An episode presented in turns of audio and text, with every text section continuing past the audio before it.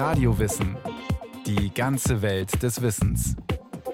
Ein Podcast von Bayern 2. Hier ist Radio Wissen. Heute geht es um ein Problem, das fast alle Leute kennen, die längere Texte verfassen müssen oder wollen.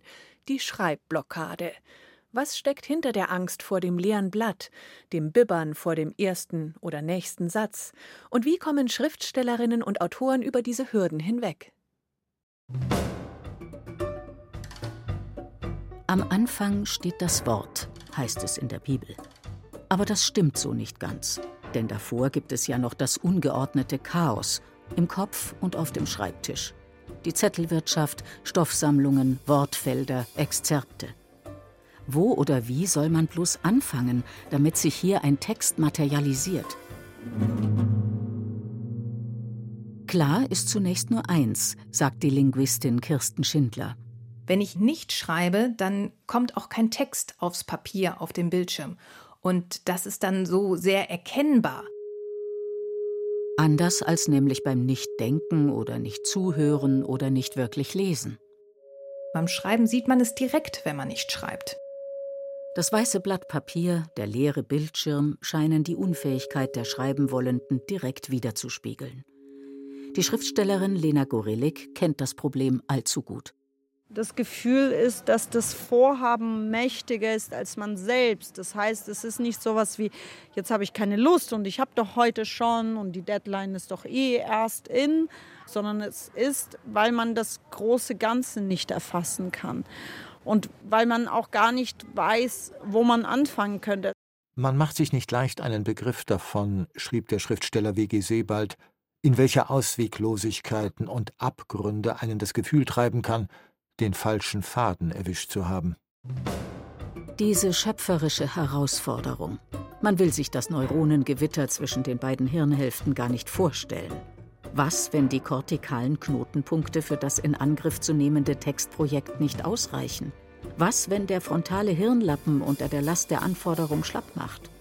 Nun, meint die Sprachwissenschaftlerin Kirsten Schindler, kreatives Schreiben ist in der Tat eine störanfällige Tätigkeit. Die durchaus dazu führen kann, dass man stoppt bei dieser Aufgabe, dass man andere Tätigkeiten unternimmt, nachdenken muss oder dass man Sachen wieder löscht und streicht, das ist überhaupt nicht ungewöhnlich und wäre auch, wär auch kein Ausdruck von einer Schreibblockade oder einer Schreibstörung. Wobei der Anfang, das Anfangen, offenbar eine besonders große Hürde darstellt. Für den Schriftsteller Fridolin Schley liegt das auch an der vollkommen überbordenden Bedeutung, die man dem ersten Satz literarischer Werke gemeinhin zuspricht. Deshalb empfiehlt er, wenn man nicht weiß, wie man anfängt, sollte man einfach irgendwie anfangen. Die ersten Sätze sind eh nicht wichtig. Meistens kann man sie sogar wegstreichen. Das kann man ganz gut testen. Wenn sich mal geliebte Romane aus dem Regal nehmen und mal probieren, ob man den ersten Absatz vielleicht weglassen könnte. Das klappt übrigens auch bei Fridolin Schleis eigenem 2021 publizierten Roman Die Verteidigung. Aber möglicherweise verlagert sich das Problem dann nur. Egal, sagt der 1976 geborene Schriftsteller. Fridolin Schley möchte aus dem Nichtwissen, wo und wie anfangen, einfach kein Drama machen. Ich sträube mich vor allem so gegen dieses klassische Bild der Schreibblockade, dass man irgendwie vor einem leeren Blatt sitzt und so ins Leere guckt und der kreative Strom will nicht kommen und da ist ja so ein bisschen altherkömmliches Bild der Kreativität, finde ich, vertreten, als ob man sozusagen so auf den Kuss der Muse wartet oder da steckt so ein bisschen Geniekult noch mit drin, sozusagen die göttliche Eingebung, die in einen hineinfließt. Diese Zeiten sind definitiv vorbei. Zumal man heute auch schon mit kleineren Formen wie Twitter-Tweets oder Poetry Slam-Beiträgen Ruhm erlangen kann. Umso wichtiger ist es, über das Verfertigen der Gedanken beim Schreiben längerer Texte zu sprechen, sagt auch der Literaturwissenschaftler Carsten Gansel. Die Vorstellung, dass da ein Roman von Anfang an so fertig ist und dann muss es nur noch aufgeschrieben werden, was im Kopf des Dichters oder der Dichterin steckt, das ist ja eine etwas vereinfachte Vorstellung. Das ist ein kreativer Prozess, von dem man nicht weiß, was zum Ende rauskommen wird. Nämlich vielleicht nichts oder nicht viel. Die unzähligen Fragmente in den Schubladen und Dateiordnern Land auf Land ab erzählen davon. Von abgebrochenen oder nicht fertig werdenden akademischen Arbeiten gar nicht zu reden. Die Sprachdidaktin Kirsten Schindler beobachtet, dass sich Studierende fatalerweise oft die Sekundärliteratur zum Maßstab nehmen und meinen, gleich druckreif schreiben zu müssen.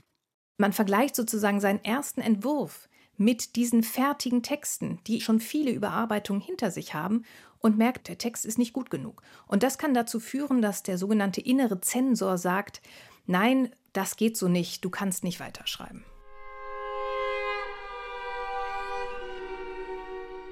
Panik vernebelt das Hirn.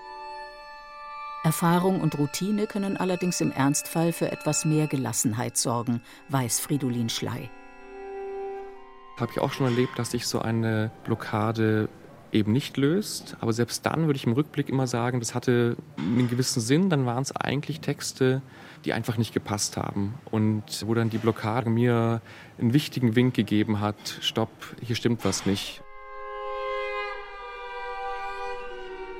Über jeder Art von Kommunikation, wozu auch die schriftliche Äußerung zählt, schwebt die Gefahr des Misslingens.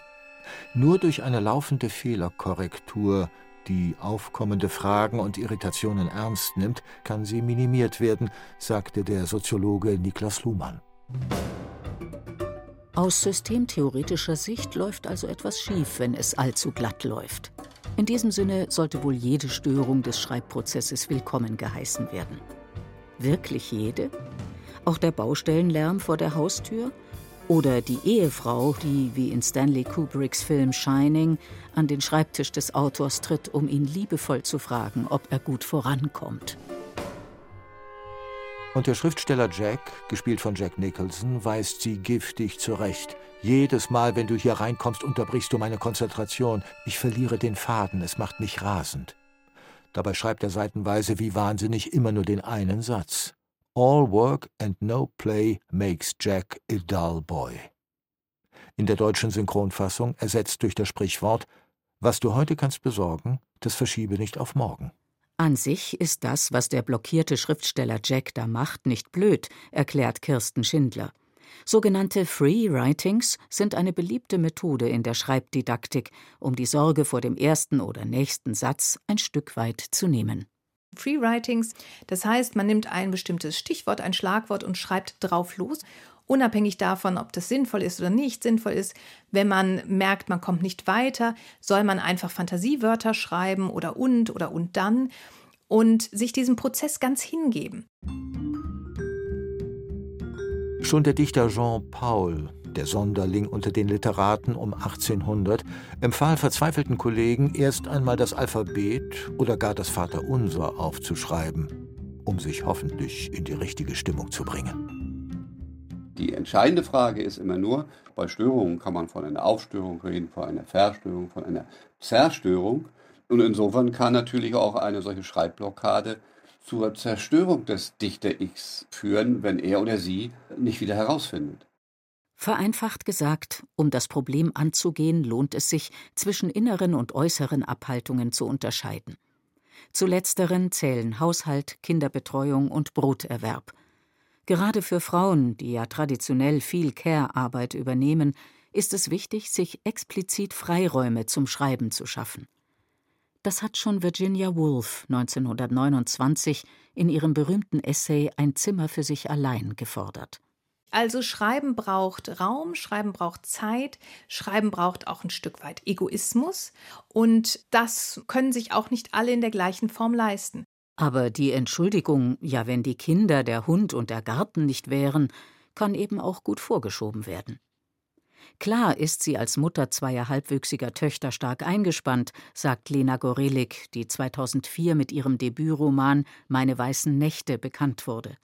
Trotzdem spürt sie, die Schreibblockaden sind innerlich getriggert. Ich würde sogar sagen, es gibt eine starke Schreibblockade am Anfang und dann gibt es Schreibblockaden kurz vorm Schluss, wenn man so denkt, das war jetzt alles nichts. Die 300 Seiten sind alles Schrott. Und das ist ja meist aber auch der Zeitpunkt, in dem die Deadline näher rückt. Und da finde ich, belastet die Mutterschaft natürlich, aber sie hilft auch insofern, als dass ich da es mir auch tatsächlich nicht leisten kann, mich diesen Zweifeln derart hinzugeben, weil ich dann weiß, okay, dann und dann kommen die Kinder von der Schule, bis dahin muss ich so und so viel Text geschrieben haben. Psychologische Tricks gegen Minderwertigkeitsgefühle beim Schreiben gibt es viele. Hermann Hesse notierte seine Texte am liebsten auf bereits bedruckten Zetteln, auf Postwurfsendungen oder Todesanzeigen. Da springt einen das Nichts nicht so an. Am Computer empfiehlt sich das Gegenteil. Man kann zum Beispiel erstmal den Text auf weiß setzen, die Schriftfarbe, sodass man gar nicht erkennen kann, was man da eigentlich schreibt. Auch das nimmt ein Stück weit diese Sorge von dem Gegenüber, dass ein Text lesen kann und ihn vielleicht nicht für gut empfindet. Aber das Risiko ist groß, dass sich Sinnkrise, Selbstzweifel und Schreibhemmung weiter hochschaukeln. Aus der negativen Dynamik nicht mehr herauszufinden, ist das Worst-Case-Szenario aller literarisch oder wissenschaftlich schreibenden Menschen. Die Linguistin Kirsten Schindler definiert es so. Eine Schreibblockade ist eine verfestigte, eine dauerhafte Störung, die im schlimmsten Fall dazu führt, dass das Schreibvorhaben ganz aufgegeben wird und gar nicht mehr geschrieben wird. Der Fall Wolfgang Köppen ging in die Annalen der Dichtkunst ein. Der Autor galt als große Hoffnung der deutschen Nachkriegsliteratur. Doch nach drei erfolgreichen Romanen, darunter Tauben im Gras, veröffentlichte er bis zu seinem Tod 1996 nur noch einige Essays und Reiseberichte. War es der Erwartungsdruck, der Köppen hemmte, wie manche meinten, oder die Angst, sich selbst zu sehr zu entblößen, wie andere sagten? Die Worte zerfielen ihm im Mund wie modrige Pilze, heißt es in Hugo von Hofmannsthals 1902 verfasstem Chandos-Brief, einem poetologischen Manifest, das die Dürftigkeit der sprachlichen Mittel beklagt, die den Detailreichtum von Empfindungen oder Objekten nicht abzubilden vermögen. Ohne den steten Versuch, scheinbar Unsagbares oder noch nie Gesagtes erzählen zu wollen, verkümmern Sätze zu hohlen Phrasen. Doch wie sieht eine lesbare, originelle Sprache aus? Gibt es Worte für die Hölle auf Erden? Wer verstummt, bleibt mit seinem Leid allein. Der Literaturwissenschaftler Carsten Gansel verweist auf den Fall des Heinrich Gerlach, der als Oberleutnant der deutschen Wehrmacht im Stalingrader Kessel kämpfte und dann in der russischen Gefangenschaft einen Roman schrieb. Der hieß Durchbruch bei Stalingrad. Der war fertig, er kam aus der Gefangenschaft. 1949 wurde er entlassen, aber das Manuskript musste in der Sowjetunion bleiben. Und nun ist dieser Mann, der also in der Lage war, diese Schrecknisse unter anderem ja auch von Stalingrad aufzuschreiben, in eine fiktive Handlung zu bringen. Dieser Mann wollte nun unbedingt diesen Roman wiederhaben. Und dann hat er sich hingesetzt und hat gesagt, es hilft nichts, ich muss diesen Text, diesen Roman nochmal neu schreiben. Und jetzt passierte Folgendes. Immer dann, wenn er glaubte, einen Satz vor Augen zu haben, gab es ein schwarzes Loch. Genau das, was eine Schreibblockade ausmacht. Er konnte den Satz nicht zu Ende schreiben, es war aus. Ein Blackout, der Totalausfall. Man kann nur zittern bei dem Gedanken an diese Möglichkeit, meinte Sigmund Freud, der vielleicht mehr Schriftsteller als Wissenschaftler war. Dem Vater der Psychoanalyse stand das Schreckgespenst der Impotenz ständig vor Augen. Was macht man an einem Tag, wenn die Gedanken nicht fließen und keine anständigen Worte herauskommen? Und am nächsten auch nicht, und am übernächsten auch nicht, und am überübernächsten Tag auch nicht. Es ist wie ein Grundgefühl, das sich über einen langen Zeitraum zieht und währenddem man ja trotzdem schreibt. Also man zwingt sich, es gibt dann wieder Tage, da zwinge ich mich. Also jetzt bin ich gerade in so einer Phase, da zwinge ich mich und dann weiß ich schon beim Schreiben, das wird nichts. Ich weiß, es wird auch nie in irgendeinem Buch landen und ich weiß trotzdem, ich muss mich damit beschäftigen. No matter. Try again. Fail again. Fail better lauten viel zitierte, auch auf andere Lebenslagen anwendbare Zeilen des Dramatikers Samuel Beckett. Bloß nicht aufgeben. Egal ob Formfragen oder inhaltliche Probleme die Stolpersteine bilden, ob Sinnfragen oder Selbstwertprobleme im Raum stehen. Doch je größer das Projekt, umso stärker muss der Motor sein. Um überhaupt die Idee zu haben, das durchzuhalten, so ein Schreibprozess, muss ich von irgendwas getrieben sein. Das heißt, es kann sein, dass ich davon getrieben bin, dass das, was ich erlebt, erfahren habe, dass ich mich mit dem schreibend auseinandersetzen will. Aber ab dem Moment, wo es in eine Publikation münden soll, das heißt in einen Text, der veröffentlicht wird, der sich an andere richtet, sollte es zumindest eine Rolle spielen, dass das, was ich schreibe, vielleicht für andere auch bedeutsam ist.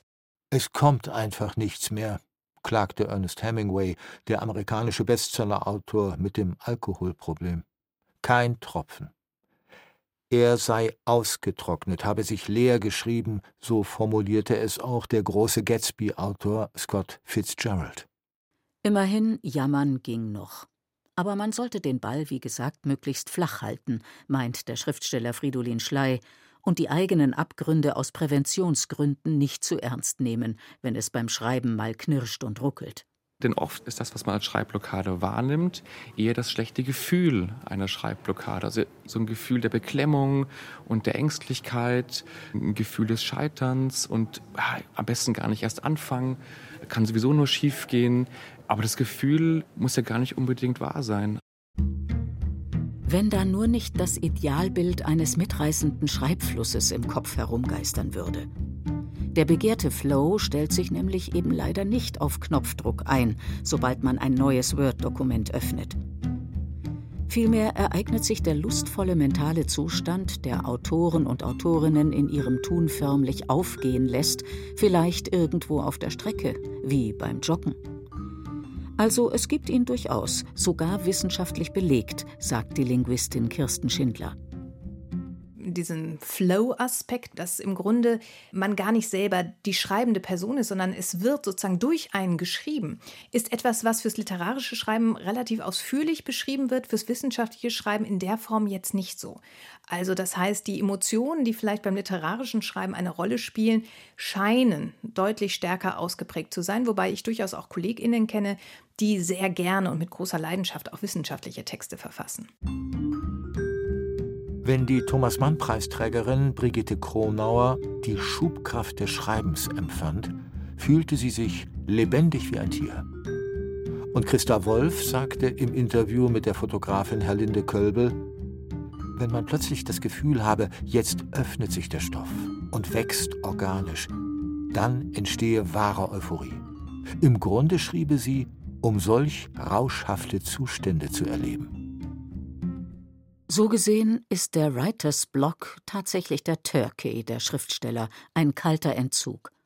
Der Griff zur Cognac, Whisky oder Weinflasche liegt als berufstypische Geste dann vielleicht nahe. Lena Gorillik jedoch trinkt nicht. Sie hat es stattdessen in schwierigen Phasen zum Beispiel schon mit schönen Orten versucht, mit einem Blick aufs Meer oder auf Berge. Ganz schlimm seien diese gezielten Ortswechsel, sagt sie. Sie empfindet dann noch mehr Druck weil man dann ja noch ein schlechtes Gewissen hat, dass man jetzt wegfährt und nicht schreiben kann. Schade ums Geld. Was also tun, wenn der Text mal wieder hakt und klemmt? Lena Gorillik hat in ihrer Verzweiflung die Legosteine ihrer Kinder nach Farben sortiert, ohne Erfolg. Sie hat sich mit Kuchen belohnt, wenn sie so und so viele Seiten fertigbrachte. Ein Durchbruch sieht anders aus. Kurzum, ich habe alles versucht. Ich habe auch schon sowas versucht wie dass man vielleicht einen Rhythmus braucht. Also dass ich dachte, wenn ich es jeden Tag von neun bis elf, wie Thomas Mann und Tolstoi und wie die alle hießen, dann habe ich irgendwie versucht, dass ich dachte, wenn ich erstmal eine Stunde lese, dann habe ich Stimmen im Kopf. Egal ob fremde Texte oder meinen eigenen Text, hat auch nicht funktioniert. Also ich habe, glaube ich, alles durch, was man an Ideen haben kann. Also Drogen habe ich tatsächlich nicht, aber ich habe zum Beispiel, irgendjemand hat mir gesagt, du musst Sport treiben, damit dein Kopf frei ist. Ich hasse Sport, ich bin dann trotzdem eine Stunde gelaufen durch den Park. Es funktioniert nicht. Ich glaube, man muss da durch. Der Vergleich mit Schwangerschaft und Geburt liegt fast schon klischeehaft nahe. Etwas Unfertiges muss oder will fertig werden. Das geht nicht so schnell und einfach. Deshalb heißt es eben auch, unter Schmerzen dranbleiben. Das ist ganz schlimm. Es macht keinen Spaß und ich weiß trotzdem, dass es ohne nicht geht, weil ich glaube, dass das die Zeit ist, in der sich im Gehirn etwas lösen muss, um dieses große Vorhaben. Also, weil die Stimme natürlich sagt, wer bin ich denn um einen Roman? Und um das überwinden zu können, um quasi vielleicht auch den Narzissmus haben zu können, um zu sagen, ja, ich mach's jetzt, braucht man diese Schreibblockade. Aber wann ist das große Werk vollendet? Vielleicht ja nie. Da sind so viele Fäden, die noch offen herumliegen. Es blieb noch vieles ungesagt. Zum Beispiel, dass es über Hemmungen hinweg helfen kann, den Umweg über eine literarische Figur zu nehmen. Und das passt ja erstaunlich oft. Man hat eine Figur, die über etwas nachdenkt oder die ihrerseits etwas schaffen will. In meinem jüngsten Roman war es zum Beispiel die Figur von Richard von Weizsäcker, der sich über viele Dinge Gedanken gemacht hat und eben seinerseits oft nicht weiterkam. Und äh, plötzlich wurde es dadurch wieder produktiv. Während es Heinrich Gerlach, dem ehemaligen Wehrmachtssoldaten, damals in den 1950er Jahren übrigens mit Hilfe eines Münchner Hypnotiseurs gelang, Bruchstücke seines Stalingrad-Romans zu erinnern. Sodass Gerlach nach 14 Tagen zurückfahren konnte nach Brake bei Bremen und dort dann glaubte, dass er jetzt den Roman relativ schnell würde wieder zu Ende schreiben können, weil ja in der Tat die Blockade gelöst war. Das war aber ein Irrtum insofern, es hat noch fünf Jahre gedauert bis der Roman Die verratene Armee tatsächlich fertig war und 1957 erscheinen konnte. Denn das Überarbeiten und anders weiterstricken kann ja im Prinzip immer wieder von vorn losgehen. So lange, bis die Reise ins Ungewisse eben ein mehr oder weniger glückliches Ende findet.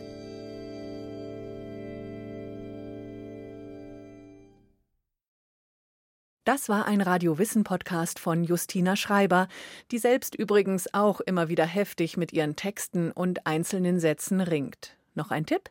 Über die Autorin Lena Gorelik können Sie noch mehr erfahren in der Radio Wissen Podcast Folge Erfolgsautorinnen aus dem Osten. Und sie war auch schon zu Gast auf der blauen Couch von Bayern 1. Nachzuhören überall, wo es Podcasts gibt.